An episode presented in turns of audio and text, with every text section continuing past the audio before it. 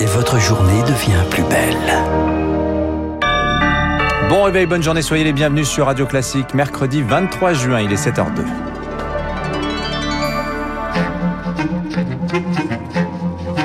– 6h30, 9h, la matinale de Radio Classique avec Dimitri Pavlenko. À la une, c'est le phénomène majeur du premier tour des élections régionales, les abstentionnistes. Alors comment les convaincre d'aller de les convaincre d'aller voter pour le second tour, Lucille Bréau? Le second tour, c'est dimanche et les candidats ont fini de déposer leur liste. Hier, on connaît aussi le taux définitif de cette abstention record du premier tour, 66,72% d'après le ministère de l'Intérieur.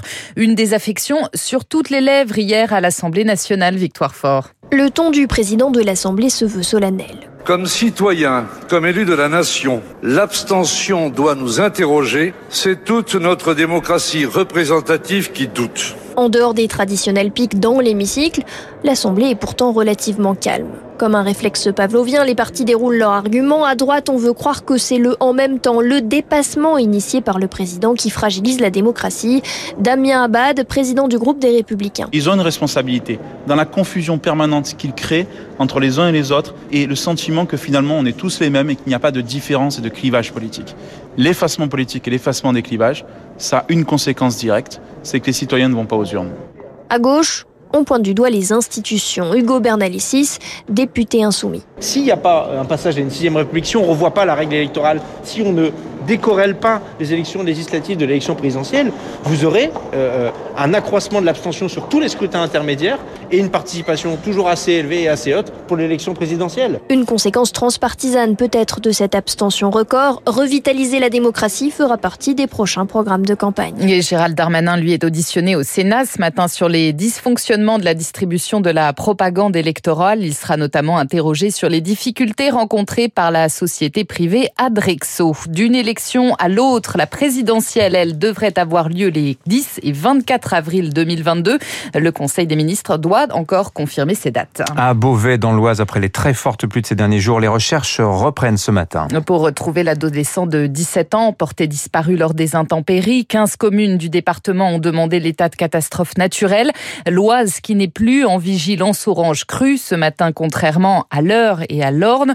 Hier, les orages ont aussi provoqué d'importants dégâts dans les Yvelines, à Houille. Les nappes phréatiques déjà saturées ont débordé sur la chaussée. Il est 7h04. À la une également ce matin, l'alarmisme du GIEC concernant l'état du climat. L'humanité est à l'aube de retombées cataclysmiques pour les experts climat de l'ONU, pénurie d'eau, exode, malnutrition. Dans un pré-rapport, ils estiment tout bonnement que le changement climatique menace la survie de l'humanité, Augustin Lefebvre. Oui, les scientifiques préviennent, la vie sur Terre peut se remettre d'un changement climatique majeur, l'humanité ne le peut pas. Si les températures augmentent d'un et demi à deux degrés, objectif de l'accord de Paris, près de 2 milliards de personnes supplémentaires seront exposées à des fortes chaleurs. L'eau potable va manquer et entraîner des des famines. Jusqu'à 80 millions de personnes supplémentaires sont concernées. La montée des océans va provoquer un exode massif de population. Là aussi, ça se compte en dizaines de millions. Les moustiques et les maladies qu'ils transmettent vont se déplacer dans des zones jusqu'ici épargnées. Les conséquences pourraient être encore plus graves si nous poursuivons sur la voie actuelle qui entraînerait une hausse de 3 à 4 degrés. Seule une transformation drastique et rapide de nos modes de vie pourra permettre d'éviter une partie de ces catastrophes.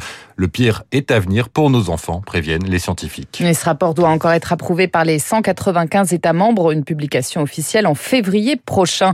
On revient en France, la réforme de l'assurance chômage n'est pas remise en cause pour la ministre du Travail Elisabeth Borne, seulement son calendrier.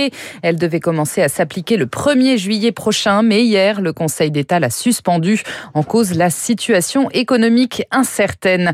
La fermeture de la fonderie MBF à Saint-Claude dans le Jura était redoutée la justice a tranché. Les 282 salariés du site se retrouvent au chômage ce mercredi. La seule offre de reprise n'a pas été retenue. Le grand oral du bac, c'est le grand cafouillage. Jury absent, retard, problème logistique, tout ne se passe pas exactement comme prévu depuis lundi. Des dysfonctionnements à la marge pour le ministre de l'Éducation nationale Jean-Michel Blanquer. Moins d'un pour cent des élèves seraient concernés, Camille Schmitt. Il y a deux jours, Mathilde est convoquée à 8 heures au lycée pour passer son grand oral, mais une fois sur place, mon jury n'est jamais arrivé. Du coup, j'ai dû attendre 4 heures. On était 14 élèves dans ce cas-là à ne pas passer notre grand oral. Elle n'a toujours pas reçu sa nouvelle convocation, une situation stressante pour cette élève. Je suis dans l'attente, on ne sait pas comment gérer nos révisions, c'est un peu compliqué. Du côté des professeurs également, c'est la pagaille, explique Nicolas Anoto, délégué national du syndicat enseignant UNSA. On a le problème d'enseignants qui ont été convoqués pour se déplacer pour un élève à 50 km. On a aussi des convocations qui sont arrivées trop tard ou même qui ont été faites le matin même pour le jour même dans certaines académies. Une désorganisation attribuée à la composition des jurys avec un enseignant de la spécialité de l'élève et un enseignant non spécialisé. Mais tout cela aurait pu être anticipé selon Jean-Rémy Girard, président du SNALC, syndicat enseignant. Ça n'a pas été préparé très très longtemps à l'avance. Donc forcément, comme c'est assez compliqué d'organiser une épreuve orale, surtout quand il y a deux membres de jury, c'est l'épreuve qui a été la plus mal préparée de toutes les épreuves du baccalauréat cette année. Un syndicat lycéen a mis en place une boîte mail pour que les élèves puissent signaler tout problème lors de leur grand oral et puissent être accompagnés si besoin. Camille Schmitt, des cartes mémoire et une clé USB saisies au domicile du couple Jubilar. Une perquisition a eu lieu hier en présence du mari de l'infirmière disparue.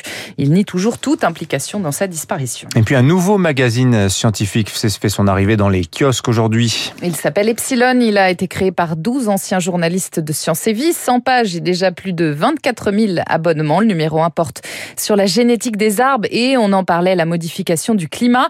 Hervé Poirier, l'un de ses rédacteurs en chef. Nous sommes un magazine d'actualité scientifique, mais nous sommes pas là pour parler de l'actualité de la science finalement. Nous sommes là pour parler de l'actualité du monde.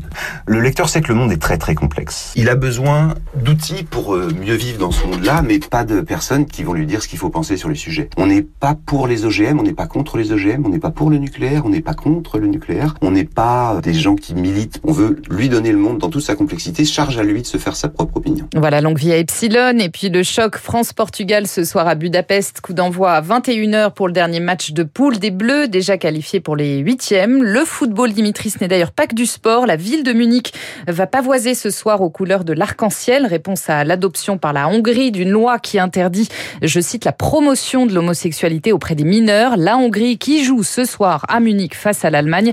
L'UEFA a refusé d'éclairer le stade aux couleurs de l'arc-en-ciel. Ambiance donc du côté de Munich euh, ce soir. Merci Lucille Bréau. Il est 7h09 dans un instant le rappel des titres de l'économie l'édito euh, d'Étienne Lefebvre des Échos. On parlera de la réforme de l'assurance chômage. Et puis notre invité ce matin, Dominique Tillot, sera avec nous, le directeur général de la Compagnie des Alpes.